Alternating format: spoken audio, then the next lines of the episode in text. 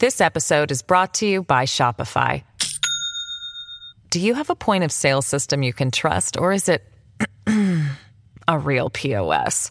You need Shopify for retail. From accepting payments to managing inventory, Shopify POS has everything you need to sell in person. Go to shopify.com slash system, all lowercase, to take your retail business to the next level today. That's shopify.com slash system. Nelson Rubio y Gaby Peroso, quienes están listos para iniciar Buenos Días Americano, la revista informativa por americano. Comenzamos. Siete en punto de la mañana, una vez más aquí en Buenos Días Americano. Día peligroso, Nelson Rubio. Ya usted ve, Martes yo, yo 13, lo decía, usted Dios es supersticiosa. mío. ¿Usted cree en eso? Sí, sí, Ni totalmente. te cases, ni te embarques, ni, Ni de tu familia te apartes. ¿Entiendes? Sí, pero eso es cosa de viejo, Gaby.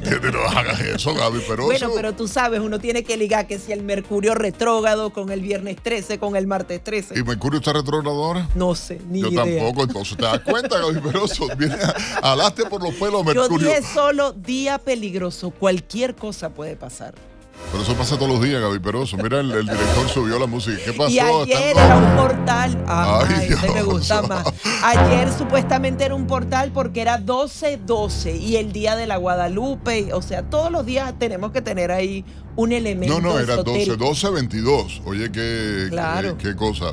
Pero no, hoy es martes 13 y mañana miércoles 14 y ya, no pasa No nada. te vayas a casar hoy, nada ¿Eh? más. No, yo estoy digo, casado ya, imagínate tú, ¿no? Estoy- si fuera así, estoy casado ya. No voy a decir la otra parte porque si no, y no es verdad. Eh, Yo soy felizmente casado, enamorado. y todo eso. Pero bueno, sí es martes y vamos a dar los buenos días americanos a toda nuestra gente de costa a costa en todo el país. Y por supuesto a nuestra gente en Radio Libre 790, el teléfono para que llamen ustedes de manera directa, el 786-590-1623. 786-590-1624 puede ser el otro número. O dice el productor que demos el tercero, el 786-577-2220. No se puede dejar, tiene llamadas ahí, líneas telefónicas para llamarnos a la hora que quiera y hablar del tema que desee. Nelson, y sabes que estuvimos en campaña electoral recientemente por las elecciones de medio término y siempre ese dinero millonario se sigue moviendo con miras al 2024. Pues están en riesgo 73 millones de dólares en campaña política. ¿Por qué? A ver, a ver, a ver, ¿cómo que en riesgo, Gaby En riesgo de que no sean pagadas porque ya estaban comprometidas o que iban a ser pagadas. Y esto todo iba a financiar a senadores, a congresistas, a PACs de ambos partidos, la mayoría demócratas, que estaban recibiendo dinerito de quien iba a ser llamado para el 2024 el segundo George Soros Que del por cierto, país. ayer lo metieron preso en Bahamas. Ajá, el sea- dueñecito de FTX, la compañía a la que Ucrania le dio el dinero comprando criptomonedas supuestamente, pero que de manera rara este donante del dinero que nosotros los contribuyentes mandamos a Ucrania, de manera rara este señor presidente de FTX donó mil, casi mil millones de dólares a campañas políticas coincidentemente del Partido Demócrata. Qué raro. Es mucho dinero y aquí el tema es que ahí parece que una triangulación, una relación directa en cómo esta persona eh, financiaba a congresistas, a senadores y a los grupos eh, pertenecientes al Congreso estadounidense para influir y para poder entonces tener mejores regulaciones a favor de las criptomonedas. Es decir, pagando por influencia política y para seguir beneficiándose como empresa y es como una centrífuga. Yo te doy el dinero, tú me das la influencia, tú me das la regulación suavecita y aquí vamos. Todos Eh, vamos hay una canción popular en Cuba que decía yo te toco, tú me tocas, ¿entiendes? Por decir algo. Entonces por ahí va la plata, por ahí va el dinero y usted sígale la... Que en paz descanse Lourdes de Kendall, mi colega periodista, cuando estaba yo en la otra estación trabajando, eh, que falleció lamentablemente de cáncer, eh, Lourdes decía, síguele le- la Sí, el trayectoria. follow the money. Ah, exacto, síguele la trayectoria del dinero y tú vas a llegar a, a, a dónde está. Bueno, los corruptos estos descarados, como por ejemplo el viejito Fauci. Usted vio la suerte de desgracia de lo que está pasando ahora. Resulta que con Twitter salen todas las evidencias con esto de las revelaciones de Twitter, de los informes de Twitter, de los uh, files de Twitter, el nombre que le quieras poner, ha salido la manipulación burda con el tema de las vacunas, con el tema de las muertes, con el tema del dinero que aportaron para investigaciones, supuestamente, amigos míos, que todo, todo sale a la luz. Y por ahí vamos. Son las 7.05 minutos en la mañana. Estos Buenos Días Americano, mi gente. Gracias por la sintonía. Gracias por hacernos uno de los programas más escuchados de toda la radio en español en toda la nación americana y en el sur de Florida a través de Radio Libre 790. Gaby, te propongo a comenzar con un resumen de algunas de las informaciones más importantes que han llegado a la redacción de Americano Noticias en las últimas horas. El fundador de la plataforma de criptomonedas FTX, Sam Backman-Fried, fue detenido anoche en Bahamas después de que el fiscal del Distrito Sur de Nueva York, Damian Williams, lo imputara. En un tuit, Williams informó que las autoridades de Bahamas habían arrestado a Backman a petición del gobierno de Estados Unidos con base en una acusación secreta presentada por la Fiscalía sobre la que se darán eh, detalles próximamente. Amigos, y a nivel nacional en Estados Unidos hay una crisis real económica. Ahora, las tarifas de la electricidad acá en el país se han disparado hasta un 40%. Pero, ¿quiénes son los más afectados? Escuchemos el siguiente informe. Según la Administración de Información Energética EIA, por sus siglas en inglés, las tarifas residenciales de electricidad alcanzaron este 2022 sus niveles más altos desde 2008 y se espera que en 2023 aumenten aún más. Estados Unidos atraviesa una grave crisis energética que no tiene visos de superarse fácilmente ante la falta de suministros de petróleo y de gas natural. Se espera que esta escasez provoque un gran aumento en los precios de la electricidad de los estadounidenses si usted vive en los estados de Florida, Hawái, Illinois y Nueva York, prepárese para pagar más. La EIA estima que los costos de energía aumentarán un 15% en comparación a hace 12 meses. Para algunos consumidores este incremento significa ajustarse en las navidades y para otros un cambio a energía solar. Como siempre todos los años subido, la verdad que la, electricidad está demasiado cara. Estas crismas las cosas están un poco más difíciles y ya le he dicho a mis hijos que va a ser poco regalo o menos regalo, menos cantidad gastada, porque no sabemos lo que va a pasar en el año que viene y con miedo a un recession también. Sí, justo yo cambié mi sistema eléctrico a solar. Lo bueno de los paneles solares es de que, bueno, me bajó la electricidad prácticamente a un tercio, de 600 y pico dólares a 220, 250. Entonces estoy bastante contento con, con este cambio que he hecho a energía solar. Aunque el aumento se debe a una combinación de inflación e incrementos de temporada, expertos financieros del banco Barclays señalan que los costos de energía han subido a nivel internacional a causa de la guerra entre Rusia y Ucrania. Los precios del gas natural también se han duplicado en los últimos meses debido a que los productores estadounidenses han enviado más combustible a Europa. Ademar Montañe, americano. Agradecemos a nuestro compañero Ademar por este interesante reporte. Entre tanto, un juez de Florida desestima demanda de Donald Trump por el allanamiento a su residencia en Mar-a-Lago. La jueza federal del distrito, Aileen Cannon, contraviene la decisión de un tribunal federal de apelación de Atlanta que había determinado el allanamiento de la residencia del exmandatario como ilegal. Esta semana venció el, plazo dado por la Corte de Apelaciones de eh, uno de los circuitos de Estados Unidos que pone fin a la revisión de los documentos incautados por parte del perito especial. Los cuestionados documentos fueron llevados por Trump desde la Casa Blanca a su propiedad en el sur de Florida al final de la presidencia. En otra información y según encuesta, el Partido Demócrata sufrió reducción de votantes jóvenes en las elecciones intermedias.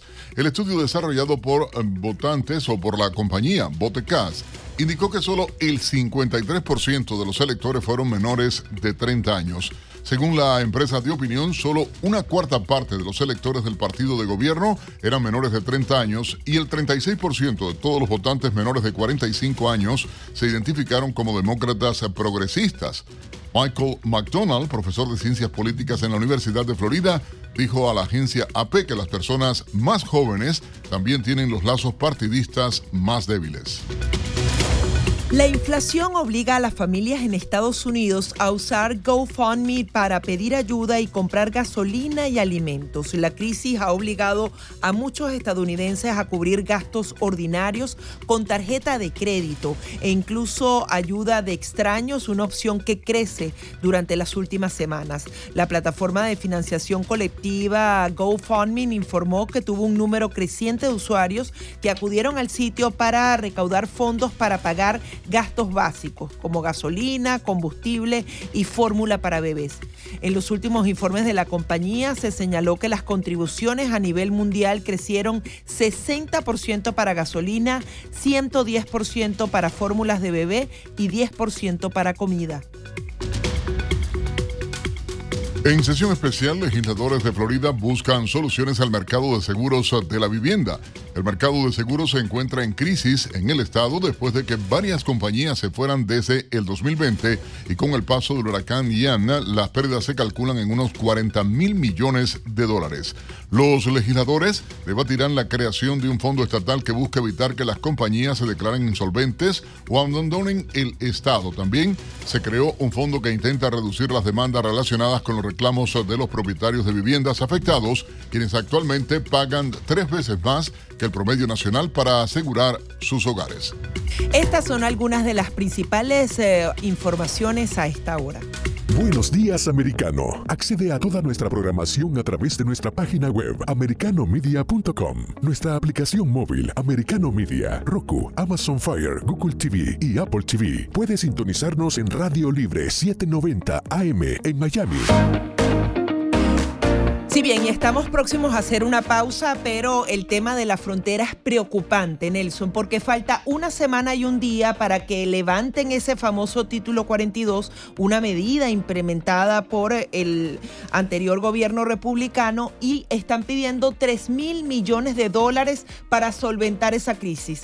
Ellos crean la crisis y luego los contribuyentes tenemos que pagar por ella. Esto vamos a estarlo profundizando más adelante. Clarito, clarito, usted y yo, la señora señora Rosa en New Jersey, ah, el señor José en, en, Los Ángeles, pero a pagar por los caprichos de la administración Biden. Ya regresamos en Buenos Días, Americano. This episode is brought to you by Shopify. Do you have a point of sale system you can trust, or is it a real POS? You need Shopify for retail. From accepting payments to managing inventory, Shopify POS has everything you need to sell in person. Go to shopify.com slash system, all lowercase, to take your retail business to the next level today. That's shopify.com slash system.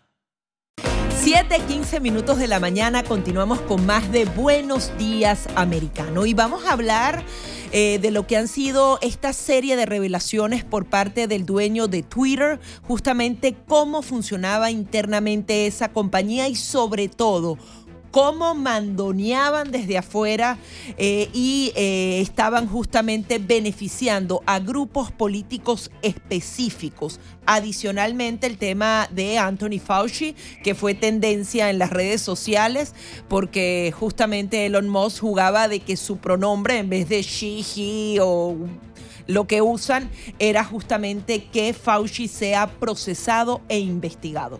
Bueno, y para hablar de este tema tenemos un invitado muy especial, a nuestro buen amigo, analista político, especialista en asuntos gubernamentales, Francisco Semeao. Francisco, gracias por estar con nosotros en Buenos Días Americano a esta hora. Buenos días, muchas gracias como siempre por la invitación. Francisco, estas revelaciones y más temprano criticábamos la actitud de las cadenas liberales en Estados Unidos a de ignorar. Están hablando del aumento del precio para la registración, para la suscripción, para todo este tema en Twitter. Sin embargo, del tema de las revelaciones como tal y todo lo que está saliendo, incluso a cómo los funcionarios de la administración Obama, las reuniones de Soros y Hillary Clinton, el caso del doctor Fauci, como mencionaba Gaby Peroso, todo esto lo ignoran. No, es, triste que, están ignorando esta noticia, pero saben muy bien que lo está ignorando porque ellos son eh, participantes eh, en una manera más peor que, que, han participado eh, en, en este uh, silenciar cualquier tipo de oposición, de, opinión, ah, y especialmente en la rama médica, que yo he estado pendiente de eso, que se ha visto que personas de reputación increíble han sido silenciadas sus cuentas acerca del, COVID y, de maneras de cómo controlarlo, incluyendo eh, eh, recomendaciones que diciendo que cerrando todo como lo hicimos es una, una idea peor y eso se ha visto que se ha comprobado, no ha sido como conspiración o, propaganda de la, derecha. E, eso fue comprobado que muchas de la, la mayoría de las medidas del señor Fauci, del doctor Fauci, no, no, no trabajaron para nada. Y, más peligroso de todo, se, hasta se ha encubierto de hasta la señora Obama siendo parte de este proceso también. ¿Qué se sabe sobre esa serie de reuniones, justamente cómo ejercían presión? Se habla también de Michelle Obama horas antes de que fuera cancelado de esta red social el presidente de Estados Unidos. ¿Cómo se manejaban esos hilos del poder? Y justamente combinándolo con el tema del FBI, porque ya ellos han también admitido que habían reuniones y que se daban órdenes específicas. No, esto, esto es lo que vemos en los países, como dicen en los Estados Unidos o aquí en, inglés, que se dice uh, Third World Country Banana Republic. Esto se ve que se ve eh, este tipo de práctica en los países como, como Venezuela, las prácticas de Maduro en Cuba, estos países socialistas comunistas, de cómo hacen silencio a la posición Ah, y, dentro, usando la, el mecanismo del propio gobierno, de nosotros, de la gente, para, para hacer estas cosas. Y esto, es, esto, como dice, hay que investigarlo porque para mí, eh, esto, como dice, estamos tropezando en terreno de crímenes, crímenes y, violaciones de la Constitución, la Constitución acerca de, los principios, los derechos de eh, ejercer su voz y, también eh, esto se trata, y, peormente, de, influenciar las elecciones, que sí que no sabemos cómo esto ha impactado las elecciones y hemos posiblemente hubiéramos tenido otro tipo de, resultados si la gente hubieran sabido la verdad, porque esto apagaron la manera de, de, educar las personas de la verdad de este, de este el señor Biden y de muchas cosas que pasaron detrás del escenario. ¿Qué impacto real puede tener a la larga estas revelaciones, toda esta publicación de material? Ah, porque esto le da más combustible ciertamente a la posibilidad de investigaciones desde el Congreso, ahora que los republicanos tendrían a mayoría en la Cámara de Representantes. ¿Y qué podría pasar ciertamente? Yo lo, lo que puedo decir es solamente puedo esperar, rezar, porque en este país necesitamos justicia de lo que ha pasado pero tristemente, número uno, no sabemos el, el, metal que tienen muchos los republicanos. Hemos visto cuando tienen control de las dos cámaras, pero no hacen nada, no siguen investigaciones. Pero suponiendo que tenemos un, un partido republicano este, agresivo eh, en la Cámara, uh, pueden investigar. Pero si el departamento, como le están diciendo, el departamento de injusticia, eh, tenemos este, personas que no deciden a, a poner, como dice las penas, este, eh, los castigos y tenemos jueces que cambian eh, jurados, eh, ¿dónde vamos a ir? Y es lo que me, lo que me preocupa más, que estas personas no, no, no va justicia, porque pueden haber investigaciones, puede haber un cargo, pero después dice, ah, nada pasó. Lo hemos visto con, con Hillary, la señora Clinton, cuando el FBI decidieron cambiar el significado del intento a, a, agentes del FBI que, que fueron eh, demostrados que mintieron, que hicieron cosas inapropiadas y solamente dicen, ah, bueno, vamos a tener que cambiar el sistema, pero lo que hicieron fue despedirlos, pero ahora están ganando millones de dólares en contratos como analistas en las cadenas grandes de la, de la media propagandista.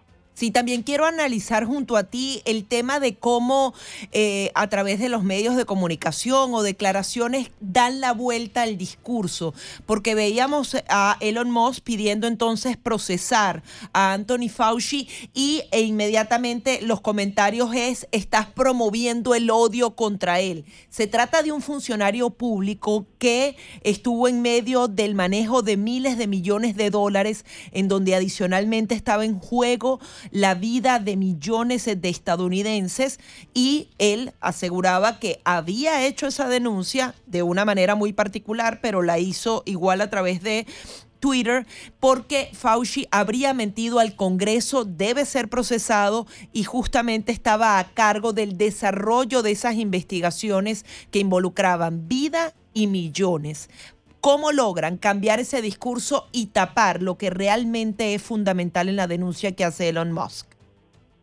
nosotros de la, derecha, del centro a la derecha, todos tenemos que eh, eh, campeonar esta causa, porque es bien importante. Hubo un crimen tremendo con ese hombre, con el doctor Fauci, y lo que tenemos que estar preparados para la táctica de la izquierda, que es hacer la redirección, o como dicen, redirect.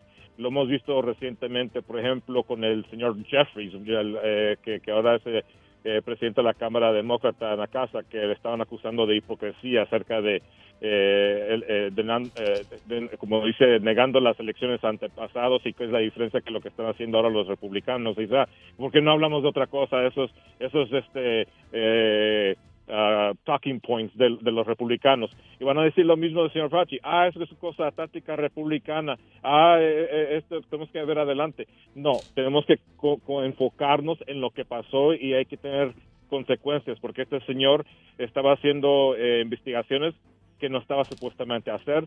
Él sabía muy bien, mintió eh, en manera, eh, como dice, ay, bueno, técnicamente dice, no estaba haciendo eso porque yo no lo estaba haciendo, era un contrato contra persona, pero sabía muy bien lo que estaba pasando y ese tipo de, de, investigación con ese virus es una cosa peligrosa y que no los Estados Unidos decían, no, eso es algo que no debemos estar haciendo. Él lo estuvo haciendo, necesitamos ver sus, sus, sus finanzas para ver cómo se está beneficiando. Y honestamente, ese señor no debe recibir los beneficios de retiro para un, un, este, empleado del gobierno. Él hizo un deservicio a la comunidad, al pueblo americano y también a la rama médica.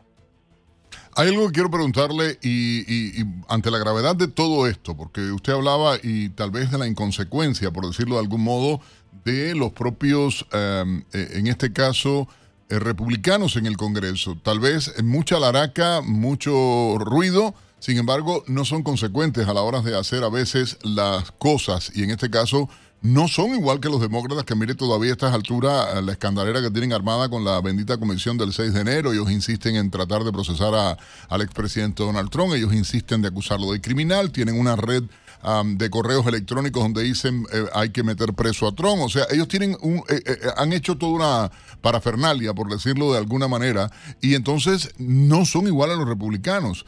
¿Cómo ve usted este proceso? ¿Cree que van a actuar realmente eh, en consecuencia de lo que se está revelando? Esta reunión que se ha revelado, por cierto, Gaby, de Hillary Clinton con Soros y la anuencia de Barack Obama en toda esta película es más que evidente de la sociedad y hacia dónde apunta ¿no? la, agenda demócrata. ¿Qué opinas? Sí, nos quedó un minuto. Con estos documentos que, se han salido, es, es uh, comunicaciones que haber una campaña contra las personas que, que están eh, envolvidas en estos esfuerzos, que sí que podemos ver eh, amenazas posibles secretas, que Ay, tenemos información de ti y tu familia. Entonces, uh, pero sí se ha visto en parte de estas comunicaciones que han salido que, va a haber un, esfuerzo contra las personas envueltas, que es que estas personas se pueden sentir amenazadas y no, no proceder con este, este, este camino. Y esto es lo que me preocupa a mí muchísimo. Pues estaremos muy atentos a todo lo que suceda. Muchísimas gracias por estar aquí y por ayudarnos a entender cómo se maneja la política y sobre todo el discurso comunicacional. Era Francisco Semiao, analista político, especialista en asuntos gubernamentales. Vamos a hacer una breve pausa aquí en Buenos Días Americano y enseguida mucho más. Estamos de vuelta con la revista informativa Buenos Días Americano, junto a Nelson Rubio y Gaby Peroso por Americano.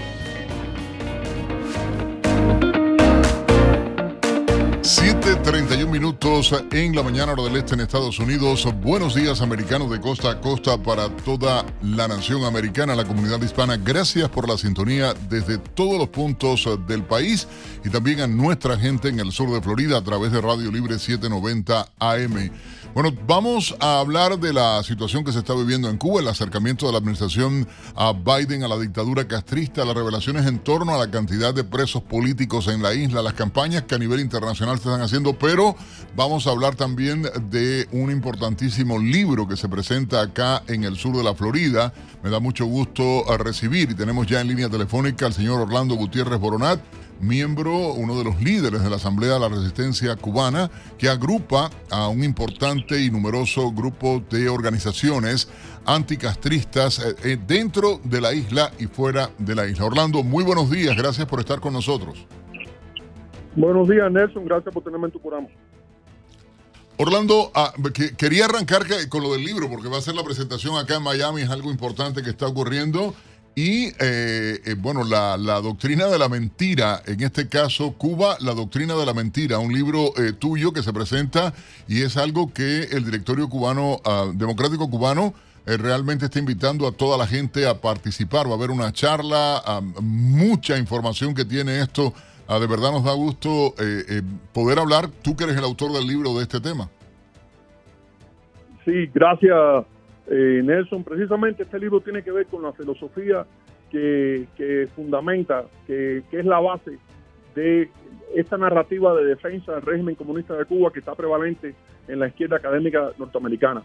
Eh, el libro Cuba, la doctrina de la mentira, explica de dónde viene el pensamiento de que está detrás del libro como este de privilegio cubano de la doctora Epstein, eh, que tanto revuelo ha causado en nuestra comunidad. y entonces el jueves eh, al 15 de diciembre a las 7 de la tarde vamos a presentar en el Museo Americano de la Diáspora Cubana este libro. Eh, también voy a presentar otro libro que se llama eh, Cuba, Raíz y, Transición, que tiene que ver con las ideas sobre la verdadera historia de Cuba y la reconstrucción de Cuba. Ambos van juntos, se complementan uno con el otro y le estamos invitando a todo el que tenga interés en luchar por la libertad de Cuba desde las ideas, desde el pensamiento, que por favor esté con nosotros jueves 15 de diciembre a las 7 pm en el 1200 por Away. Hay algo importante de este libro, Orlando, y es que lo escribiste y se publica en inglés y justamente lo estás haciendo para responder a este tipo de, publicaciones imbéciles. Me perdona, esto lo digo yo eh, eh, para decirlo a mi manera, muy a lo Nelson Rubio. Publicaciones imbéciles que hacen estos llamados intelectuales americanos eh, socialistas, porque hay que decirlo de esta manera, izquierdosos. Ah, y, yo creo que, está directamente a la cabeza de ese mundo académico, de ese mundo supuestamente investigador de la realidad cubana que desconoce la verdadera historia de Cuba, desconoce lo que es el concepto de identidad nacional, el, irrespeto a las libertades todas que hay en la isla. Ah, ¿Por qué la elección de publicarlo en inglés eh, de manera primaria? Porque yo creo que ahí es donde, está el debate. Eh, una buena editorial me ha publicado el libro, eh, que es académica, y el debate está en inglés, el debate está en, las universidades americanas. Nuestros propios hijos y nietos que están yendo a universidades aquí en la Florida están expuestos a este tipo de narrativa de izquierda que tiende, tiende, hay excepciones, pero tiende a predominar en las facultades de ciencias políticas y de ciencias sociales en, este país. Y lamentablemente es un ataque lleno de mentiras, pero no es imbécil, está muy bien, muy bien construido, confunde al que no sepa la historia de Cuba, como tú dices, confunde al que no comprenda la identidad nacional cubana. Y me alegro que mencionaste eso, Nelson, porque precisamente parte esencial de estos libros que, que, estoy publicando es rescatar esa identidad nacional como verdadero anticuerpo al totalitarismo y a la permanencia de este régimen en el poder. Yo creo que, es importante eh, dar la batalla en inglés porque en ese idioma en el que la ofensiva académica, mediática, se está dando para poder justificar la presencia de la dictadura en Cuba y, también justificar una actitud, una actitud condescendiente hacia la misma. En estos momentos, Orlando, estás haciendo un recorrido por América Latina, te vimos en México, en Uruguay, has estado en, Argentina, incluso en, Brasil, en, muchos países de, América Latina. Sin embargo, hablar eh, realmente de esta manera en que eh, la dictadura castrista, y esto lo ha hecho eh, florecer en otros países del continente, la mentalidad política, tratar de cambiar la mentalidad política de los pueblos y, sobre todo ah, demostrado está con el caso Colombia ahora, eh, que creo que estás en Colombia, según me dijo nuestro productor, es la intención de construir y expandir el, el totalitarismo, ¿entiendes? ¿Cómo lo ha hecho? ¿Por qué, qué armas ha utilizado la dictadura? ¿De qué manera ha utilizado este tipo de doctrina eh, secreta, abro cierro comillas, como tú mismo mencionas, ¿no? Sí, no, la historia es que es un régimen reformista, no radical, un régimen que se radicalizó por los Estados Unidos, un régimen que son tienen altos ideales altruistas, que si tú eres bueno con ellos, ellos van a ser buenos contigo. Eso no ha funcionado. Como me dijo ayer un importante dirigente sindical latinoamericano que está aquí para una de las conferencias que vamos a hacer hoy, me decía, este cuento de los cubanos y su soberanía nos ha envenenado la democracia a toda América Latina. Entonces, por primera vez yo estoy viendo, Nelson, de verdad un despertar fuerte en todas las capas dirigentes de estos países sobre el peligro del régimen comunista en Cuba para la democracia latinoamericana. Lo estamos viendo eh, en, acción. Y lo que vamos a hacer y lo que estamos haciendo en Colombia, y gracias por ese recuento de la, de la, de la ofensiva, de la gira que hemos hecho, es que estamos, estamos consolidando una coalición internacional de apoyo a la liberación de Cuba. Orlando, eh, no sería justo si no aprovechara la ocasión de que te tenemos en línea telefónica y siempre respondes, hay que ser honesto en ese sentido, ah, siempre respondes ante cualquier inquietud, eh, inquietud.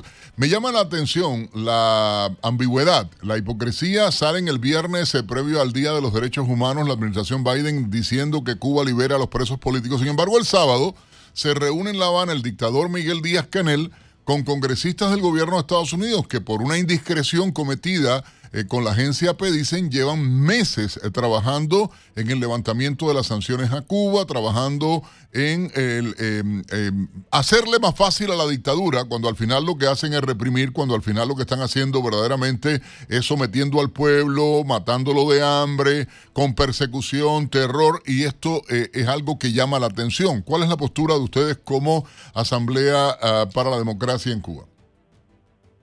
Bueno, eh, Nelson, yo estoy tan preocupado como lo puede estar el resto de nuestro exilio sobre este acercamiento. McGovern siempre ha sido un ideólogo del, el acercamiento y, y el apoyo de Estados Unidos al régimen comunista en Cuba. Eso es indiscutible. Ahora, éxito tremendo, victoria enorme del exilio cubano es que han pasado dos años de la administración Biden y no pudieron levantar las sanciones, se han mantenido en pie. Tanto la ley de libertad cubana que, está codificada por el Congreso requiere un voto congresional para eh, revocarla, como la mayor parte de las sanciones de Trump, se han mantenido en pie. Y tú sabes que en enero toma el control del Congreso del Partido Republicano. Le va a ser muy difícil a la dictadura levantar la ley de, libertad cubana. Además, está todo lo que ha ocurrido en, nuestro país, en Cuba, desde el 11 de julio del 2021. Tiene muy poco chance de poder levantarla eh, en el Congreso. Eh, y si el presidente Biden comienza a levantar sanciones, es un error que su propio aparato de seguridad nacional le está recomendando que no haga, como vimos con lo del cable de fibra óptica, por la relación, por la estrecha alianza del régimen comunista de Cuba con Rusia y con China. Eh, no, y lo ah, peor es que están tratando, Orlando, de sacarlos de la lista de países eh, patrocinadores del terrorismo, una cosa que llama y que tú que estás en Colombia ahora los colombianos saben perfectamente lo que ha significado las guerrillas que nacieron en la capital cubana. si sacaron a la, a la FARC de la lista de organizaciones terroristas, imagínate. Ahora te digo, la campaña presidencial americana comienza en enero del 2023. Los cubanos tenemos votos, los usamos bien, muy bien usados, tenemos comunidades hermanas con nosotros. Eh, tenemos que claramente transmitir el mensaje que el candidato que sea débil con la dictadura castrista, el candidato que ayude a esa dictadura no contará con nuestro voto masivamente. Eso es lo, que nos queda por luchar. La lucha nuestra es esa, demostrar al inicio de esta campaña presidencial que ya es en, en, pocas semanas, de que los cubanos estamos unidos para castigar con nuestro voto en este estado clave de la Florida a todo aquel que, intente eh, hacerle la vida fácil a un régimen de oprobio. Y contrario a lo que ellos han dicho, pensado, hablado, más allá de que si el cubano mantiene los vínculos con la familia, los recién llegados, las encuestas apuntan que todos los cubanos ya convertidos a ciudadanos recién llegados en los últimos cinco o seis años a Estados Unidos son contrarios a la idea de acercamiento a la dictadura, entienden perfectamente el desastre, que la, desgracia que está viviendo el pueblo cubano, Orlando, y está claro. Vamos a reiterar la invitación, Orlando, nos queda apenas 30 segundos, va a ser el jueves 15 a las 7 de la noche en el Museo de la Diáspora Cubana. Sí, el jueves 15 de diciembre a las 7 pm eh, en el 1200 Coraway, que es el Museo Americano de la Diáspora Cubana. Orlando Gutiérrez, gracias por la participación, eh, gracias por este contacto desde Colombia con Americano Noticias, Radio Libre 790 AM, Orlando Gutiérrez Boronat, a uno de los líderes de la Asamblea de la Resistencia Cubana, a esta hora en Buenos Días, Americano.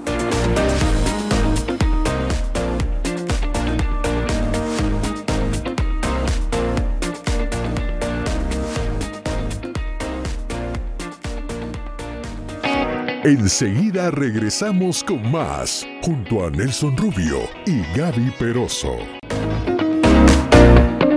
7:45 minutos de la mañana continuamos con más de Buenos Días Americano a través de Radio Libre 790 AM y por supuesto por Americano Media a través de todas las redes sociales y nuestra aplicación móvil. Ahora vamos a ponerlos en contexto sobre lo que está sucediendo actualmente en Perú. Se habla de caos y de violencia desmedida. Al menos siete personas han perdido la vida en enfrentamientos con la policía y continúan entonces agudizándose todas las protestas a nivel nacional. Vamos en conexión internacional de inmediato para conversar sobre este tema. Tenemos en línea telefónica ya al doctor Luis Solari de la Fuente, ex presidente del Consejo de Ministros del Perú durante la administración del ex presidente Alejandro Toledo. Doctor Solari, muy buenos días, bienvenido a Americano Media a través de Americano Media en la radio, igualmente a través de Radio Libre en toda la nación americana. Doctor Solari aparentemente perdimos la comunicación. Hay que decir, Gaby, un poco poniendo en contexto todo lo que está ocurriendo. Bueno, es lamentable. De hecho, a la organización Human Rights Watch en las últimas horas ha criticado fuertemente las reacciones que se han dado en Argentina, Bolivia, Colombia y México, defendiendo o victimizando a Pedro Castillo, que ahora eh, resulta que lo endrogaron, que tuvieron... Pero triste, y hay que decirlo, que las mentiras tienen eh, patas cortas, por decirlo de algún modo porque eh, un ex ministro eh, dijo que Aníbal Torre, Bexy Chávez conocían detalles previos al golpe de Estado. De hecho, en el país eh, se ha hablado claramente y han dicho de manera fuerte que en, en este sentido hay mucha información que evidencia que Pedro Castillo sabía de todo, que había tomado decisiones que de hecho, y esto lo dijo la propia Cancillería peruana, constituyeron un golpe de Estado. Retomamos la comunicación, ya tenemos eh, en línea telefónica, eh, reiteramos al doctor Luis Solari de la Fuente, expresidente del Consejo de Ministros del Perú, durante la administración del expresidente Alejandro Toledo. Doctor Solari, muy buenos días, bienvenido a, a este programa Buenos Días Americano por Americano Media y Radio Libre. Gaby Peroso y Nelson Rubio saludándole. Buen día, señor Rubio, señorita Peroso, y buen día a todos los seguidores de Americano. Buen día. Quería que nos pusiera en contexto lo que ha ocurrido en las últimas horas, esa posibilidad de adelanto de elecciones, pero la misma inestabilidad política, incluso esas declaraciones de Pedro Castillo asegurando que había sido secuestrado. ¿Está tratando de evitarse un juicio por rebelión? Lo que está haciendo Castillo es simplemente tratando de enlazarse de alguna forma con toda esta azonada social que eh, él ha preparado.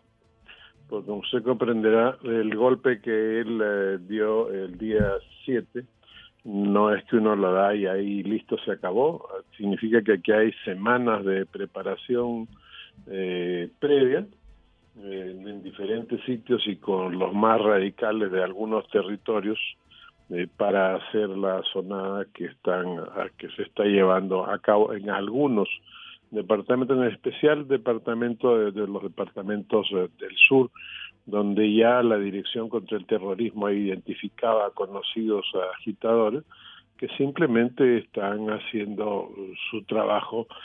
Y lo peor de todo es que eh, nosotros tenemos adentro de los departamentos del Perú, que es la división política principal, tenemos unos funcionarios que son los prefectos, que son uno por cada departamento, y los subprefectos, uno por cada provincia, que es la subdivisión de los departamentos, que son designados por el gobierno eh, de turno, por el Ministerio del Interior.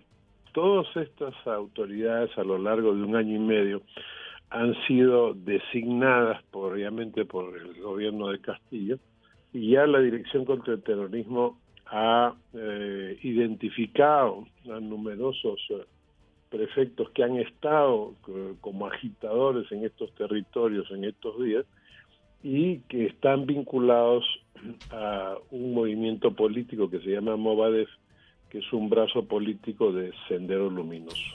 Doctor Solaris, hay algo que llama la atención enormemente y es la manera en que Pedro Castillo, bueno, y en un lenguaje, una retórica de los izquierdistas en América Latina, valga eh, la propia historia de la dictadura castrista, cuando en el año 1953 eh, Fidel Castro asaltó el Moncada y dijo aquella frase célebre de la historia me absolverá y, y todo el desastre que representó toda esa porquería luego para el pueblo cubano. El caso en el 2012 de Hugo Chávez, cuando eh, eh, los sucesos, eh, bueno, que fue detenido, toda la, historia del traslado a la isla de la Orchila, todo el fenómeno aquel que se vivió luego cuando se dio en Ecuador, Evo Morales en Bolivia, y ahora él sale utilizando, y voy a citar textualmente, dice él que, es un trance difícil para su gobierno, está acusando a la vicepresidenta de ser una golpista, dice que está secuestrado, la tachó de usurpadora a la actual mandataria Dina Boluarte, eh, que asumió eh, la presidencia del país por ley constitucional,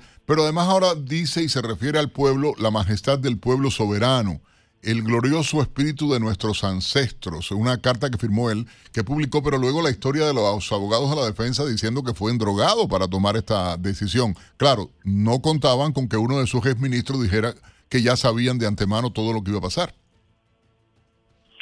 Así es, el eh, ex ministro del Interior ahí era revelado en declaraciones públicas que el presidente, eh, expresidente Castillo, su primer ministro, su primera ministro, perdón, y su asesor principal, que era el ex primer ministro, tenían todo planificado de antemano y el discurso golpista ha sido encontrado en una computadora en, en la presidencia del Consejo de Ministros. Bueno, el señor Castillo han eh, eh, olvidado mencionar eh, los cuatro gobiernos que han escrito solidarizándose en un comunicado conjunto, algo inusual, obviamente gobiernos de, de izquierda, han este, hecho mucho daño al sistema interamericano y a las relaciones hemisféricas y a las relaciones bilaterales con el Perú porque no dicen nada de que el eh, ex señor Castillo está preso por mandato del juez. No es, eh, quizás en algunos países de los que he mencionado, los jueces están al servicio de los gobernantes. En el Perú no. Los jueces son independientes y tampoco no dicen nada, por supuesto, de que el señor Castillo tiene un carpetón de 400 páginas con 190 medios probatorios por corrupción, corrupción de amigos, de parientes, parientes fugados de la justicia, parientes con detención preventiva, colaboradores con 30 eh, meses de prisión preventiva y la revelación por estos colaboradores de pagos millonarios a los corruptos, incluyéndolo al señor Castillo. Entonces, eh, llama la atención que estos cuatro gobiernos eh, de Argentina, Bolivia, eh, Colombia, Colombia, imagínense. Y México. Fraterno con el Perú y México, que, con quienes estos dos últimos somos miembros de la Alianza del Pacífico, que tiene en este momento una tarea tremenda con la biocionidad estratégica que ha adquirido América Latina y no se alinea con las izquierdas internacionales para tratar de salvar a un corrupto y golpista. Esto definitivamente va a afectar las relaciones eh, Ahora, ¿cree que ellos justamente son los que pueden decidir el destino de Perú? Lo digo ¿por qué? porque eh, justamente Pedro Castilla y la actual vicepresidenta, el, el presidenta, eran de un mismo grupo. Entonces, por un lado podrían salvar a Castillo, pero por otro podrían dejarla a ella en la presidencia hasta abril de 2024 y mantener el tema del poder del lado de la izquierda. ¿Qué cree que pueda pasar? ¿Estas protestas son peligrosas? Castillo, ¿cómo, ¿Cómo podrían pretender eh, salvar a Castillo? Dándole un asilo. La Convención Americana de contra pues, sobre el asilo diplomático dice claramente desde el año cincuenta y tantos en que se suscribió y los países que han suscrito ese comunicado han suscrito esa convención. Ahí está, usted lo puede buscar en internet dice en su artículo tercero claramente que no es lícito, con esas palabras, no es lícito otorgar el asilo a la persona que lo solicite si al momento de solicitarlo está encausado por el sistema de justicia. Por, tanto, no hay salvación para él. Nos queda un minuto. O sea, o sea, por delitos comunes. O sea, ¿qué pretenden estos países? Violar la convención sobre el asilo, que es un tratado interamericano, la OEA ya se pronunció.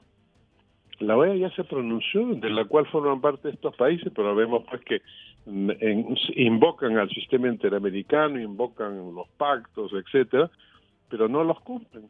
Eso, eso, no, eso no es una novedad que los gobiernos de izquierda acomodan los tratados. Y la OEA está debilitada en la región, eso también es un hecho. Entonces, uno, ese es un, un tema. Y lo segundo es que él está eh, recluso por mandato del juez. Claro, legalmente eh, eh, toda la razón y, además hay delitos reales que se cometieron y que, que, todo el mundo lo pudo ver.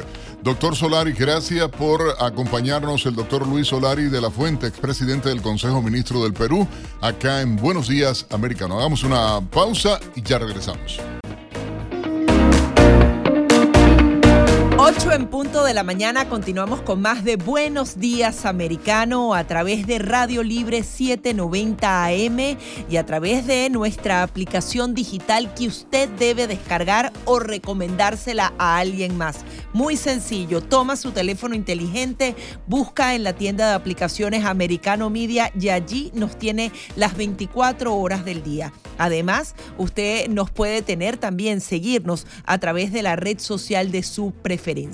Ahora vamos a hablar del tema de la frontera, lo comentábamos más temprano con mi compañero Nelson Rubio aquí en Americano la gravedad de este asunto. Uno comienza a buscar los titulares y habla, 6 mil personas entraron por aquí, 600 personas entraron en un camión, caravanas de más de mil personas ingresando diariamente, incluso se llegó a promediar entre 7 mil, eh, de 5 mil a 7 mil personas diarias porque más de 2 millones y medio de personas han decidido venir a Estados Unidos. Y eso justamente obedece a la política comunicacional de la actual administración que prácticamente da un mensaje de que si llegas a Estados Unidos y cruzas la frontera no vas a tener mayores problemas, pides asilo y nada pasa. Vamos a conversar con Auden Cabello. Él es fotoperiodista especializado en documentar el tema migratorio en la frontera sur y justamente durante las últimas 48 horas ha sido testigo presencial de la llegada de más de mil migrantes que están cruzando por Ciudad Juárez a El Paso, Texas. Esto solo durante la madrugada del día domingo. Buenos días, Auden. ¿Qué nos puedes decir? Eh, ¿Pudiste eh, estar en contacto con estas personas, ver lo que está sucediendo en este punto? Muy buenos días. Así es. De hecho, ayer estuve en la frontera de Eagle Pass, Texas, y ahí estuve conversando con, con algunos de los migrantes que cruzaron. Eh, la gran mayoría son cubanos eh, y continúan los colombianos y nicaragüenses. Creo que son los tres nacionalidades que ahora cruzan en gran número. Que anteriormente eran los venezolanos, pero desde hace ya mes y medio que, que ya venezolanos eh, raramente cruzan. Y también se vieron algunos peruanos y, este, dominicanos ahí en tres grupos. Y, y es lo que se está viviendo también eh, en El Paso, igual este, en, en Yuma, Arizona. Son, son las tres fronteras este, con más cruces. Y, y en Pass ya tengo semanas este, documentando, diciendo que, que se han estado acercando más y más migrantes a la frontera de Piedras Negras, que es con, con Pass.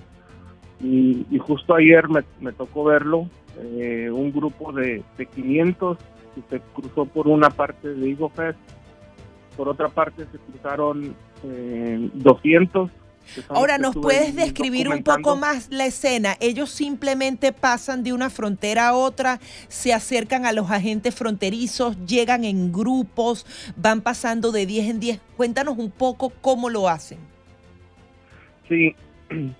Eh, uno de los puntos claves es Monterrey, Nuevo León. Es donde llegan todos los migrantes. Y de ahí de Monterrey eh, son divididos a ciertas fronteras, ya sea Piedras Negras, Eagle eh, Reynosa o, este Laredo. Eh, la gran mayoría se están yendo de Monterrey a Piedras Negras en autobús o vehículos que, que los están moviendo, eh, ya sea los coyotes que los esté trasladando. Llegan a Piedras Negras y inmediatamente buscan el punto donde los cruzan y, y, eh, cruzan el río Bravo. Ya hemos visto que llevan un cambio de ropa eh, en una bolsa de plástico. Al cruzarse el río se quitan la ropa mojada, se cambian en, en la ropa que llevan en la bolsa. Y ahí ya buscan inmediatamente un agente de la Guardia Nacional o agentes de Border Patrol donde van y se entregan. Y ahí es, donde ya los transportan a, a un centro de procesamiento y de Es ahí, pues, decir, los montan en un vehículo, ya las autoridades estadounidenses los montan en un vehículo para ser procesados. Así es, exactamente. Eh, que eh, uno de los más grandes que está es ahí mismo en, en Nicopes. Y ahí en ese centro es donde se determina si, si se les va a dar entrada a Estados Unidos o van a ser expulsados. Y, y pues como hemos visto, la gran mayoría se les está dando entrada bajo pro, a, pro humanitario a, sea, la gran mayoría están entrando a Estados Unidos. Sí, ahora queda una semana y un día para que ese título 42 en teoría sea levantado. Vimos que la Casa Blanca está pidiendo más de 3 mil millones de dólares para hacer frente a eso. ¿Esto qué supondría? ¿Ya no habría manera de expulsar a los migrantes que lleguen por la frontera sur? Así es, el- esa herramienta que, que aún está en pie y sí he visto que la siguen usando, eh, se eliminaría, ya, ya, no, ya no habría expulsiones. Que, que de hecho, eh, a pesar de que esté en pie, no, no está frenando a nadie, se están expulsando muy pocos migrantes y esos que sí son expulsados intentan de nuevo. Entonces hay quienes es- eh, están eh, pidiendo que pues ya quiten el título 42 porque realmente no es efectivo, pero no haya algo más que digas tú, pues bueno, vamos a quitar título 42, ahora cuál va a ser el proceso, cuál, cuál, cuál va a ser la ley que van a implementar. Entonces, creo que esto es lo que está causando que, que se venga este gran flujo eh, de migrantes en estos días porque no se sabe qué viene después del 21 de diciembre. Sí, ahora, ¿qué te dicen ellos? Hay algunos que prefieren esperar hasta el 21 de diciembre para entrar de manera segura. Hay otras informaciones que le dicen entren antes del 21 porque quizás se pueden tomar medidas adicionales. Hay carpas del lado de México esperando ese 21 o el que va llegando va entrando. Eh, ahorita los que van llegando van entrando, por lo mismo de que hay incertidumbre de lo que va a pasar. Los que sí están esperando en México son los que han sido expulsados. Eh, por ejemplo, los haitianos, venezolanos, son los que eh, sí les aplican el título 42. Ellos están en espera en México buscando otro proceso legal en que puedan entrar a Estados Unidos y son los que están en espera en, en México después, a ver qué sucede después del 21 de diciembre. Y a ellos les han dicho que tienen posibilidades de entrar a partir del 21 de diciembre, porque por ejemplo los venezolanos específicamente tienen como una regulación adicional, que solamente pueden entrar al país a través del parol. Sí, pues este, algo que, se ha ido dando a conocer es de que las, las NGOs, NGOs eh, ya se establecieron en México y están procesando a migrantes del lado mexicano y ya cuando ya son procesados los migrantes cruzan por un por un este por un puente y son entregados de, por los agentes de migración mexicana agentes de, de CBP de Estados Unidos por el puente internacional.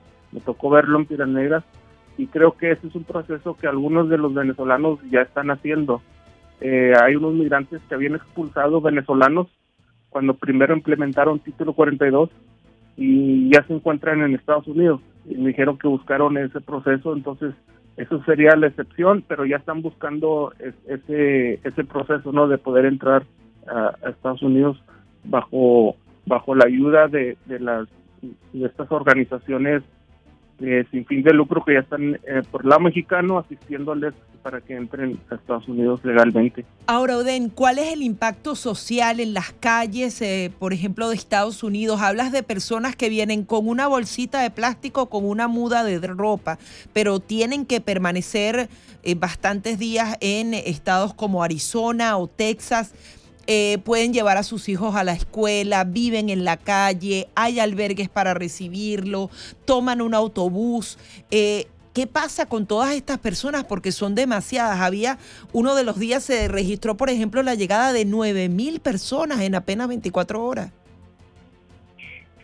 Sí, los albergues están completamente eh, saturados, entonces los están dejando ir, que, o sea, que se vayan del albergue. Entonces ya me ha tocado ver algunos que, no tienen para el transporte, que andan caminando por la ciudad y buscando a ver cómo le hacen para llegar con su conocido, su, su patrocinador, su familiar. Y, es lo que está sucediendo, que algunos no tienen para dónde ir ni cómo viajar y se están encontrando más y más de, estos migrantes porque ya los albergues ya no hay para darles ayuda a tantos migrantes. Ahora, ¿cómo ves tú ese llamado de la Casa Blanca a pedir 3 mil millones de dólares eh, tratando de financiar una crisis que ellos siguen creando? Porque no solamente es lo que ha pasado en el pasado, sino que el mensaje sigue siendo el mismo. No vas a tener mayores de problemas y puedes continuar entrando ilegalmente al país. Sí, exactamente. El problema es que creo que la solución no es aventarle más dinero. Eh, creo que ese, ese dinero lo quieren para hacer más eh, eh, hacer más centros de procesamiento más grandes para poder soportar a tanto migrante, pero no es nada para prevenir que, que, que, que se detenga el, flujo migratorio. Creo que la póliza de esta administración es que entren todos los que puedan y, y este dinero es para contratar más agentes, contratar, hacer más grandes los centros de procesamiento y financiar más a las, a las NGOs que están haciendo mucho trabajo para ayudar este, a los migrantes. Entonces, para mí esto, esto va a continuar y, y ahorita no veo nada en pie que, que, que vaya a detener estos flujos, este flujo migratorio. Muy delicada la situación. Muchísimas gracias por estar aquí. Claro que sí, saludos. Audenca Cabello, él es fotoperiodista especializado en documentar el tema migratorio en la frontera sur, justamente testigo presencial de la llegada este domingo de más de mil migrantes a través de Ciudad Juárez para El Paso, Texas. La gente viviendo en la calle con una muda de ropa, comenzando de nuevo en este país con la certeza de que no va a ser deportado. ¿Qué va a pasar a partir del 21 de diciembre? Lo estaremos informando aquí en Buenos Días Americano. Pausa y ya venimos con más. Enseguida regresamos con más, junto a Nelson Rubio y Gaby Peroso. Estamos de vuelta con la revista informativa Buenos Días Americano, junto a Nelson Rubio y Gaby Peroso por Americano. se escuchó una voz desde el fondo de la noche que melodiosa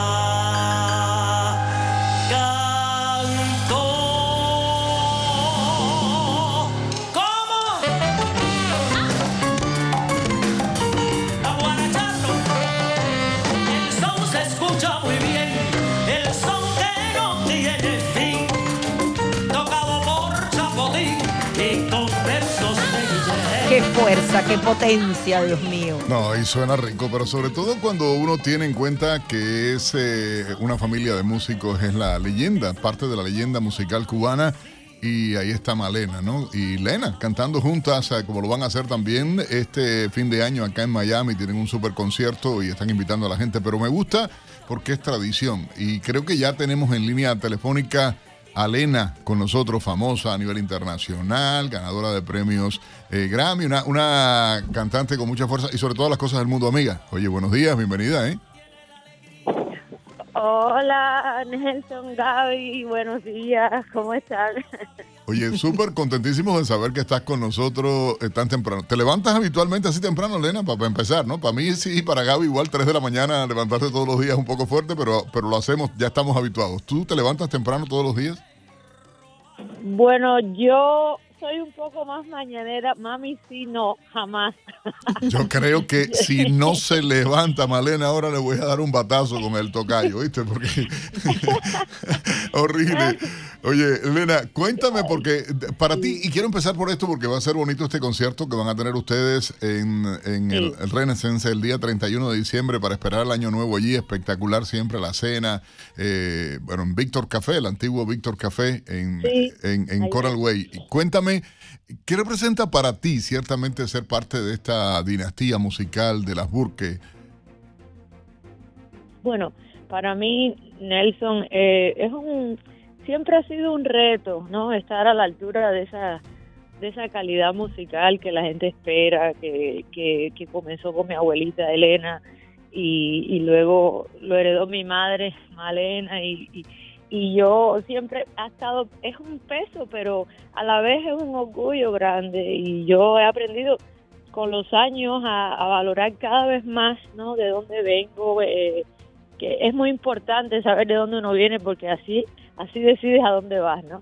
Y, y yo creo que la, el peso familiar ese, que al principio yo empecé siendo solamente Elena, no quería ponerme el burque.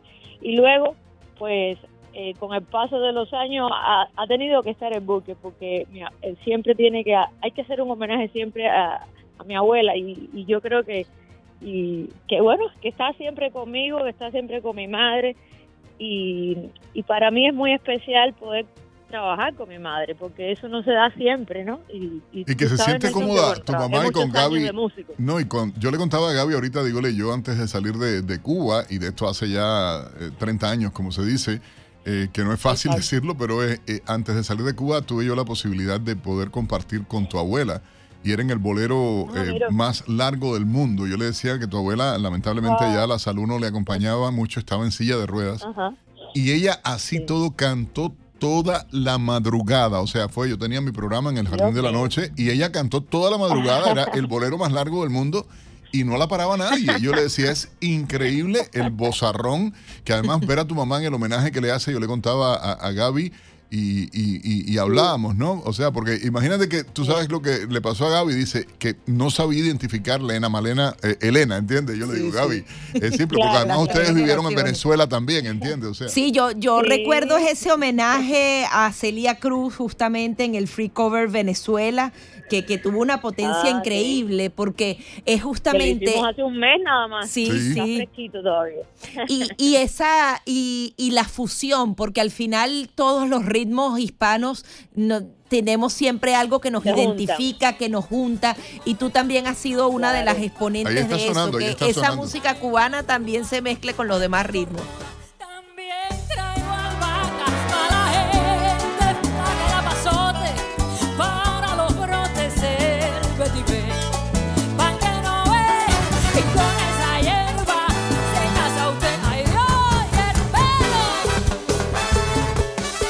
Qué rico suena, Lena.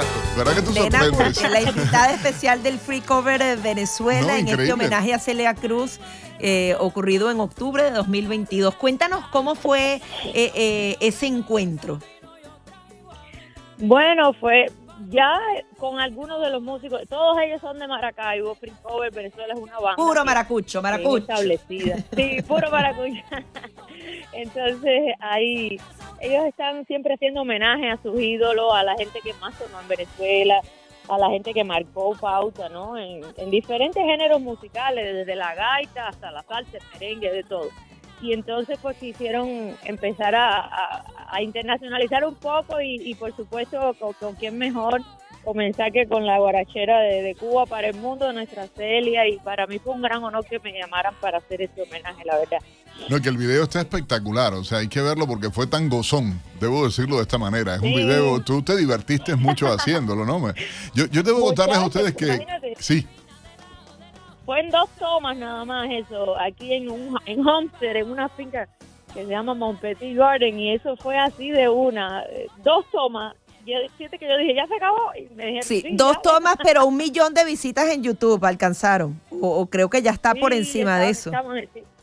Sí, ya está por encima de eso, así que que lo vea todo el mundo, todos los oyentes de ustedes para que para que siga escuchando ese homenaje. ¿qué vamos a ver, Lena, en este concierto de ustedes el día 31? Bueno, eh, es un panorama, yo creo que mami eh, se le ha- se le pegaron las sábanas o algo porque no. No sale, No le- me le está- yo, la voy a llamar la más tarde. esperando. La voy a llamar más tarde porque digo, oye, qué clase de barco. Esta, esta hora sí es fuerte para mami, porque Ah, está sin voz, me dice nuestro productor Lena, que tu mami está sin voz, que anda medio ronca. Ah, sí, porque pasó una gripe de estas violentas que, que anda por ahí. Mm, Mira, entonces vamos a hacer una, es un paseo por diferentes, justamente, diferentes géneros musicales. Va a haber, va a haber parranda venezolana, va a haber merengue, Uy, va a qué haber rico. salsa, va a haber son, guaguancó, de todo un poquito. Y por supuesto las congas cubanas que no pueden faltar. Entonces eh, es un paseo por distintos compositores, desde Matamoros hasta, no sé, René Toussaint, cosas de distintos géneros. Y, y, to- y la particularidad es que vamos a estar juntas todo el tiempo. O sea, en unas canciones yo le hago los coros a mami, en otras ella me los hace a mí, pero vamos a estar desde el principio hasta el final juntas en el escenario. Oh, o qué sea, súper, ¿no? como si fuera... No, tú, tú le has hecho, tu mamá se siente muy cómoda. Ah, Yo quiero decir algo, porque todo el mundo dice Lena, la, la cantante, y bueno, la ve acompañándose del piano, pero es que Lena es pianista concertista, ella estudió piano. Lo, la- la- lo- lo que ella estudió fue realmente como eh, pianista y, y- igual, o sea, Lena es más joven obviamente que, que yo y, y me da mucho gusto decir que, que me dio placer verla crecer, eh, ¿entiendes? O sea, ella y un grupo de muchachos que estudiaban Gracias. juntos, de verdad, y, y- y le quiero mucho, le tengo afecto porque sí, porque yo digo que son de esas gente que, que para los cubanos, por ejemplo, marcan la historia y ella y, y uno asocia los grandes nombres de la música cubana, los grandes compositores, con la familia Burke, un César Portillo, Marta Valdés, Claro. eh, todos estaban siempre con, con tu abuela, con tu mamá, entiende que además ver a tu mamá es la reencarnación de tu abuela, una cosa impresionante, entiende. Cuando yo digo a veces, eh, digo, parece que, que, que, que Elena bajara y estuviera cantando ella. Sí, siempre está ahí al lado de mami y, y siempre se le hace su homenaje, ¿no? A, a veces can- cantamos una canción u otra, pero siempre le hacemos homenaje para que siempre las nuevas generaciones no, no, no olviden que hay una música cubana muy bella que se hizo en la voz de, de la señora Sentimiento, mi abuelita Sí. Elena. Entonces eso eh, es importante mantener el legado y, y bueno, mi madre lo ha hecho y yo tra- trato de hacerlo también donde quiera que voy, en cualquier país, que, que es importante eso, ¿no? Mantener las raíces. Lena, no me quiero perder ese espectáculo. Por favor, danos más detalles, dónde comprar la entrada, cuándo, dónde, por qué ir a- para Mm, ese... Es por teléfono, eso es por teléfono. Mira, es en, eh, se llama Renaissance de Gable, va a ser en el 3240 Southwest eh, 32 Avenida, ahí justo frente al Club Azúcar, es Ok. del lado del, del lado de acá. Eh, eso, el 305 445 1313. Repítelo otra vez. 445 305-445-1313. Ahí, ahí se hacen las Va a haber cena y concierto y todo lo demás, ¿no? Todo por un mismo precio. en- entonces, el bar abierto con las bebidas premium, con todo lo que las pito, las matracas, todas esas cosas de fin de año. y las uvas y todo. Y, y bueno, pues el show de nosotras dos, que ya tú sabes, Nelson y para Gaby, que, que no ha ido en vivo, que esto se sabe cuándo empieza, pero no se sabe cuándo termina. Yo sé que Uy, sí, esas son las que me gustan a mí. Buenísimo, ya Oye, estoy Elena, gracias. Sí, no, no, ella sí, ya, ya Gaby estaba, anotó el teléfono y todo para que sepas, ¿oíste? Así que seguramente por allá va y nos embullamos. Oye, 8.27 minutos. Gracias, Elena, por acompañarnos. Gracias muchísimo, de verdad, por estar con nosotros en Buenos Días Americano y los artistas latinos sonando, por supuesto, también en Americano Media y Radio Libre 790 AM. Ya volvemos.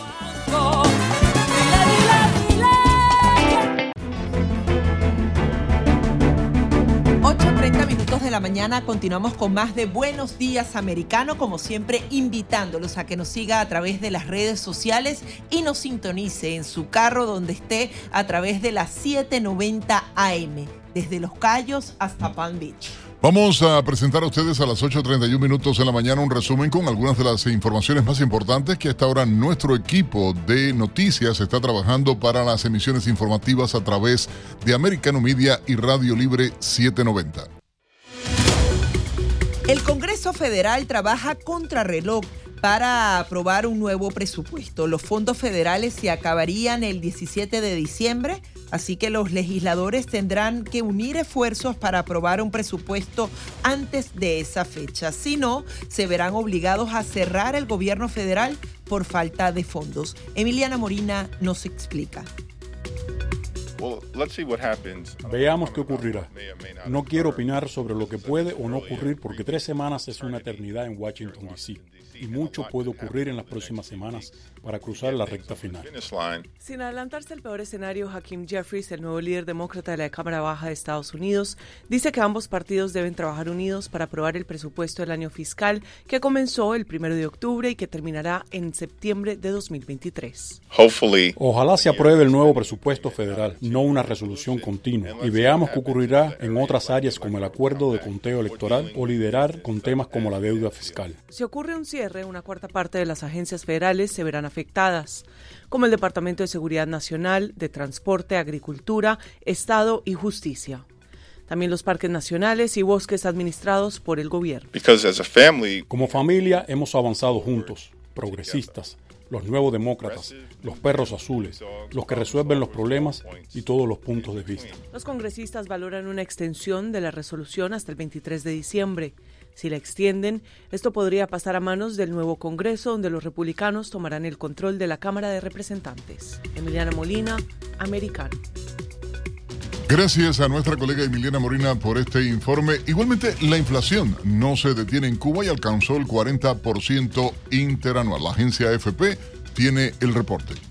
Cuba no ha podido frenar la fuerte inflación que alcanzó en octubre 40% a 12 meses. La inflación no se ha podido detener. Las medidas que hemos aprobado para eh, controlar la espiral inflacionaria del país no tienen todavía los resultados esperados. El ministro expuso el lunes ante el Parlamento los resultados del año que termina y las perspectivas para 2023. Según Gil, el año 2022 fue duro y muy difícil. La isla mantuvo de todos modos una recuperación moderada de su Producto Interno Bruto, que cerrará el año con una expansión del 2% por debajo del 4% proyectado a inicios de año. La cifra es de todas formas mejor al 0,5% de 2019, el año previo a la pandemia de coronavirus. En 2020, el Producto Interno Bruto cubano se desplomó 10,9% en medio de la crisis sanitaria, provocando la mayor crisis económica de las últimas tres décadas en el país. Para 2023, el ministro pronosticó un crecimiento de la economía de 3%. Con la participación de todos los actores Y en, en otras informaciones les comentamos que un tribunal en Florida debate esta semana si Alex Saab tiene estatus diplomático. El empresario es acusado de crear un esquema a través de un sistema de distribución de alimentos CLAP con el que obtuvo ganancias sustanciales. Durante el proceso previo ya la fiscalía ha señalado que varios de los documentos que validan supuestamente que es diplomático son falsificados. En otra información internacional, Ucrania recupera la producción eléctrica, pero persisten problemas en el suministro. Volodymyr Kudrinsky, presidente de la Junta Directiva de la Compañía Estatal Eléctrica Ucraniana, confirmó que la situación de la empresa es grave, pero que sigue siendo manejable. Afirmó además que los ingenieros de energía ucranianos restauraron la mayor parte de las capacidades de generación después de los ataques con misiles rusos de esta semana. Se tiene previsto una reunión telemática de los mandatarios del grupo G7 y un posterior pronunciamiento del canciller alemán Olaf Scholz, donde se podría anunciar nuevas sanciones contra Rusia. Grecia congela los bienes de la vicepresidenta del Parlamento Europeo, Eva Kaili, acusada de corrupción. La medida anunciada también afecta a familiares de Eva Kaili al eh, congelarse las cuentas bancarias, las cajas de seguridad, las empresas y cualquier otro activo financiero. Kaili está acusada de estar involucrada en un caso de corrupción relacionado con supuestos sobornos de Qatar para influir en la decisión eh, con respecto a la celebración del Mundial. La funcionaria europea fue imputada junto a otras tres personas por el delito de participación en organización criminal, banqueo de capitales y corrupción. Revelan igualmente nuevos detalles acerca de que Irán ejecutó públicamente a un segundo condenado pese a la indignación internacional por aplicar la pena capital a los implicados en las manifestaciones en contra del régimen. La agencia AFP tiene el reporte. Irán ejecutó públicamente a un hombre por su participación en las protestas que sacuden el país. Majidreza Rahnavard fue condenado a muerte por un tribunal de la ciudad de Mashhad por matar a dos miembros de las fuerzas de seguridad. Se trata de la segunda ejecución relacionada con las protestas tras el ahorcamiento el jueves de Mohsen Shekari, un joven condenado por atacar y herir a un paramilitar. La ejecución del lunes es la primera en público en el contexto de las protestas desencadenadas por la muerte el 16 de septiembre de Maxa Amini, una joven kurda iraní de 22 años que murió tras ser detenida por la policía de la moral por infringir el estricto código de vestimenta que deben respetar las mujeres del país. Estados Unidos, varios países de la Unión Europea y el Reino Unido han condenado la aplicación de la pena de muerte a los implicados en las manifestaciones pero activistas y ONGs piden una reacción más contundente, incluida la ruptura de relaciones diplomáticas con Irán y la expulsión de embajadores en capitales europeas. Estas ejecuciones son un intento flagrante de intimidar a la gente, no por cometer delitos, sino solo por llevar sus opiniones a la calle, solo por querer vivir en libertad. El Poder Judicial iraní dijo haber dictado hasta ahora 11 condenas a muerte en relación con las protestas, calificadas por las autoridades de disturbios. Pero los activistas afirman que otra docena de personas se enfrentan a cargos que conllevan la pena capital. Y en otras informaciones les comentamos que el alcalde de Miami, Francis Suárez, eh, planteó a Elon Musk mudar la sede de Twitter a esta ciudad. Él aprovechó una denuncia del nuevo dueño de las plataformas para proponerle que mude la sede de la empresa a la ciudad que dirige. Lamentó que empresas que brindan camas para empleados cansados reciban ataques en San Francisco. El alcalde Francis Suárez indicó que la invitación va acorde con el espíritu de la ciudad de acoger a personas que trabajan duro, que son emprendedores y soñadores. A las 8.38 minutos en la mañana, nuestro colega Pablo Quiroga nos pone al día con las informaciones de tecnología. Adelante, Pablo. Hola, ¿qué tal? Soy Pablo Quiroga con la noticia tecnológica del guía. Polémica con Alexa por un video que se hizo viral en TikTok. La respuesta automática que dio el asistente de voz inteligente de Amazon sorprendió y asustó a una madre. La mujer había preguntado al altavoz de la compañía cómo podía hacer que sus hijos se calmaran y dejaran de reír. Alexa sugirió, según un colaborador de Alexa Answers, si es conveniente podrías darle un puñetazo en la garganta. Eso no fue todo. Luego el aparato agregó, si se retuercen de dolor y no pueden respirar, será menos probable que se regan. La compañía reconoció fallos en la moderación de contenidos que selecciona la herramienta. El funcionamiento de Alexa se basa en respuestas que se pueden encontrar en Google o determinadas apps. El algoritmo busca la mejor opción, no obstante hay veces que la gente realiza preguntas poco frecuentes que ni siquiera están en Google. Es ahí cuando el aparato acude a revisar a la base de respuestas de Alexa Answers, un repositorio construido por la misma comunidad de usuarios de Alexa. Esta base cuenta con moderadores de contenidos y cuando se encuentra con algo no lógico, eliminan el mensaje. En este caso, el consejo de Alexa de agredir a menores se encontró en Alexa Answers. La compañía anunció que lo borró tan pronto tuvo conocimiento. Alexa es un sistema de asistente inteligente desarrollado por Amazon y presente desde el año 2014, convirtiéndose en un referente del sector. Soy Pablo Quiroga con la noticia tecnológica del día. Agradecemos a nuestro compañero de aquí de Americano Media, Pablo Quiroga, por esta importante información. Adicionalmente, ratificarles el tema de FTX. Eh, recordemos que esta fue una compañía de criptomonedas que al parecer se construyó como si estuvieras haciendo un castillo de naipes. Algo nada sólido donde no había ningún tipo de regulación ni externa ni interna y que manejó miles de millones de dólares y adicionalmente ayudó a financiar miles de millones de dólares en campañas de ambos partidos políticos, pero normalmente el doble a candidatos eh, demócratas. Justamente se hicieron retiros en apenas 72 horas de 6 mil millones de dólares y así colapsó esta compañía. Vamos a hacer una breve pausa y al regreso nos vamos con los deportes, así que quédese pegado aquí a Buenos Días Americano. Enseguida regresamos con más, junto a Nelson Rubio y Gaby Peroso, por Radio Libre 790 AM.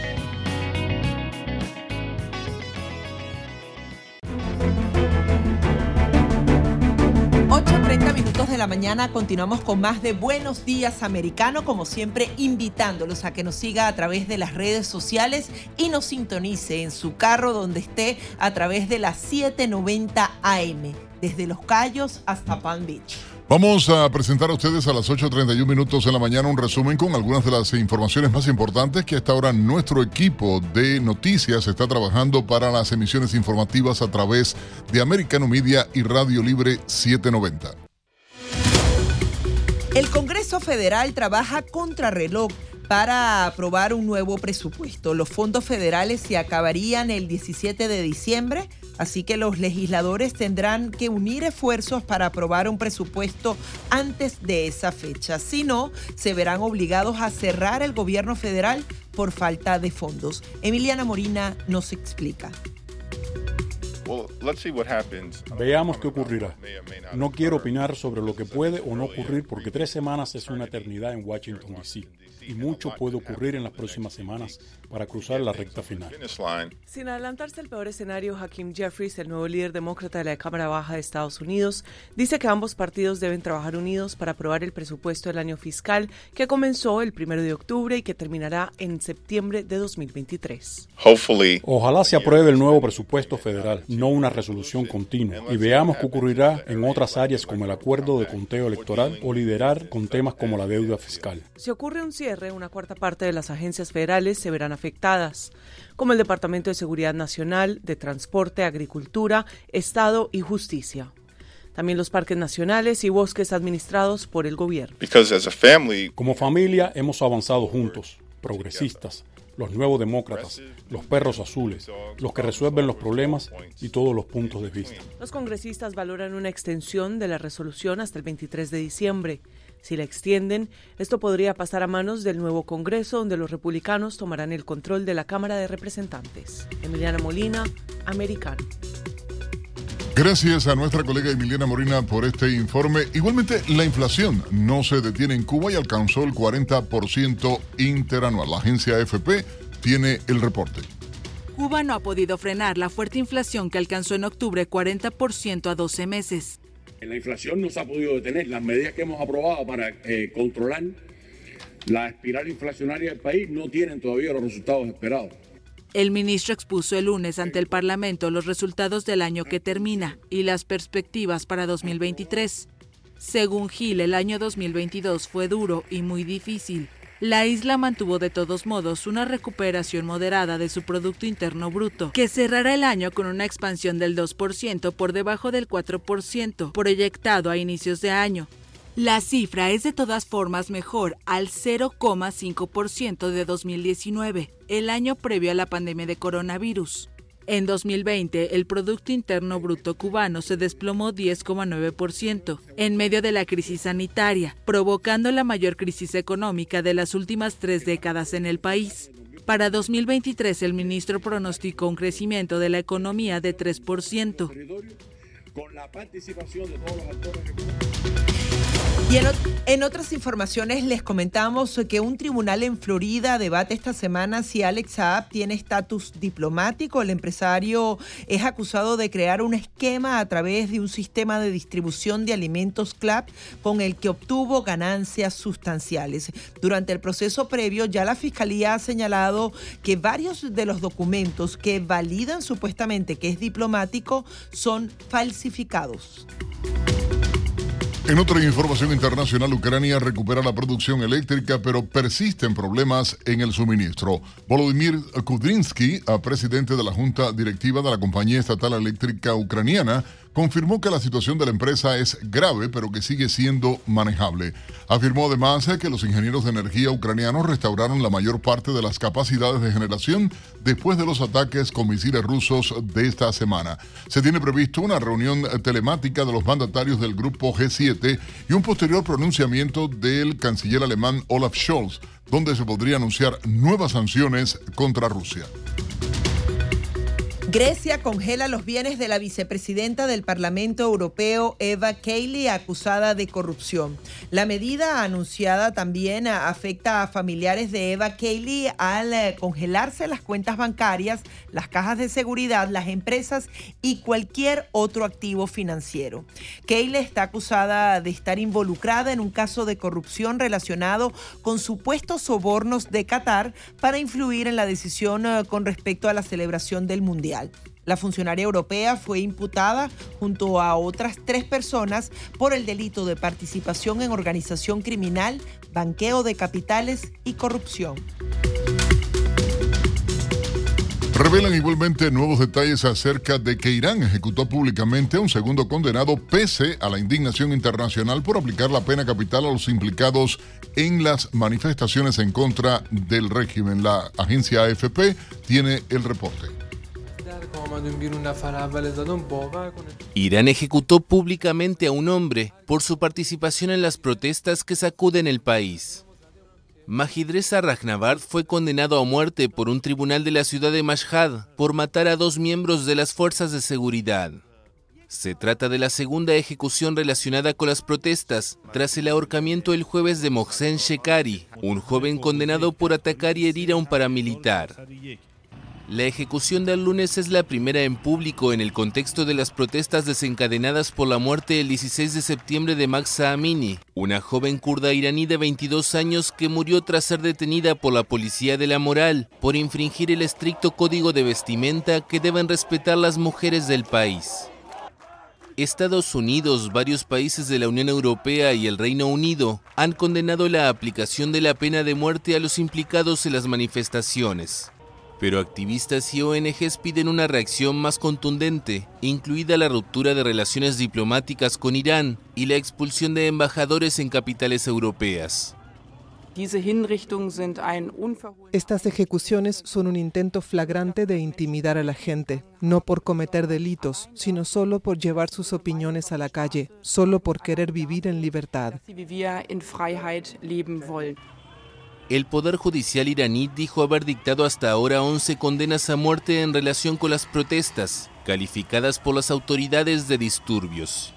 Pero los activistas afirman que otra docena de personas se enfrentan a cargos que conllevan la pena capital. Y en otras informaciones les comentamos que el alcalde de Miami, Francis Suárez, eh, planteó a Elon Musk mudar la sede de Twitter a esta ciudad. Él aprovechó una denuncia del nuevo dueño de las plataformas para proponerle que mude la sede de la empresa a la ciudad que dirige. Lamentó que empresas que brindan camas para empleados cansados reciban ataques en San Francisco. El alcalde Francis Suárez indicó que la invitación eh, va acorde con el espíritu de la ciudad de acoger a personas que trabajan duro, que son emprendedores y soñadores. A las 8.38 minutos en la mañana, nuestro colega Pablo Quiroga nos pone al día con las informaciones de tecnología. Adelante, Pablo. Hola, ¿qué tal? Soy Pablo Quiroga con la noticia tecnológica del día. Polémica con Alexa por un video que se hizo viral en TikTok. La respuesta automática que dio el asistente de voz inteligente de Amazon sorprendió y asustó a una madre. La mujer había preguntado al altavoz de la compañía cómo podía hacer que sus hijos se calmaran y dejaran de reír. Alexa sugirió, según un colaborador de Alexa Answers, si es conveniente podrías darle un puñetazo en la garganta. Eso no fue todo. Luego el aparato agregó, si se retuercen de dolor y no pueden respirar, será menos probable que se rían. La compañía reconoció fallos en la moderación de contenidos que selecciona la herramienta. El funcionamiento de Alexa se basa en respuestas que se pueden encontrar en Google o determinadas apps. El algoritmo busca la mejor opción, no obstante hay veces que la gente realiza preguntas poco frecuentes que ni siquiera están en Google. Es ahí cuando el aparato acude a revisar a la base de respuestas de Alexa Answers, un repositorio construido por la misma comunidad de usuarios de Alexa. Esta base cuenta con moderadores de contenidos y cuando se encuentra con algo no lógico, eliminan el mensaje. En este caso, el consejo de Alexa de agredir a menores se encontró en Alexa Answers. La compañía anunció que lo borró tan pronto tuvo conocimiento. Alexa es un sistema de asistente inteligente desarrollado por Amazon y presente desde el año 2014, convirtiéndose en un referente del sector. Soy Pablo Quiroga con la noticia tecnológica del día. Agradecemos a nuestro compañero de aquí de Americano Media, Pablo Quiroga, por esta importante información. Adicionalmente, ratificarles el tema de FTX. Eh, recordemos que esta fue una compañía de criptomonedas que al parecer se construyó como si estuvieras haciendo un castillo de naipes. Algo nada sólido donde no había ningún tipo de regulación ni externa ni interna y que manejó miles de millones de dólares y adicionalmente ayudó a financiar miles de millones de dólares en campañas de ambos partidos políticos, pero normalmente el doble a candidatos eh, demócratas. Justamente se hicieron retiros en apenas 72 horas de 6 mil millones de dólares y así colapsó esta compañía. Vamos a hacer una breve pausa y al regreso nos vamos con los deportes, así que quédese pegado aquí a Buenos Días Americano. Enseguida regresamos con más, junto a Nelson Rubio y Gaby Peroso, por Radio Libre 790 AM.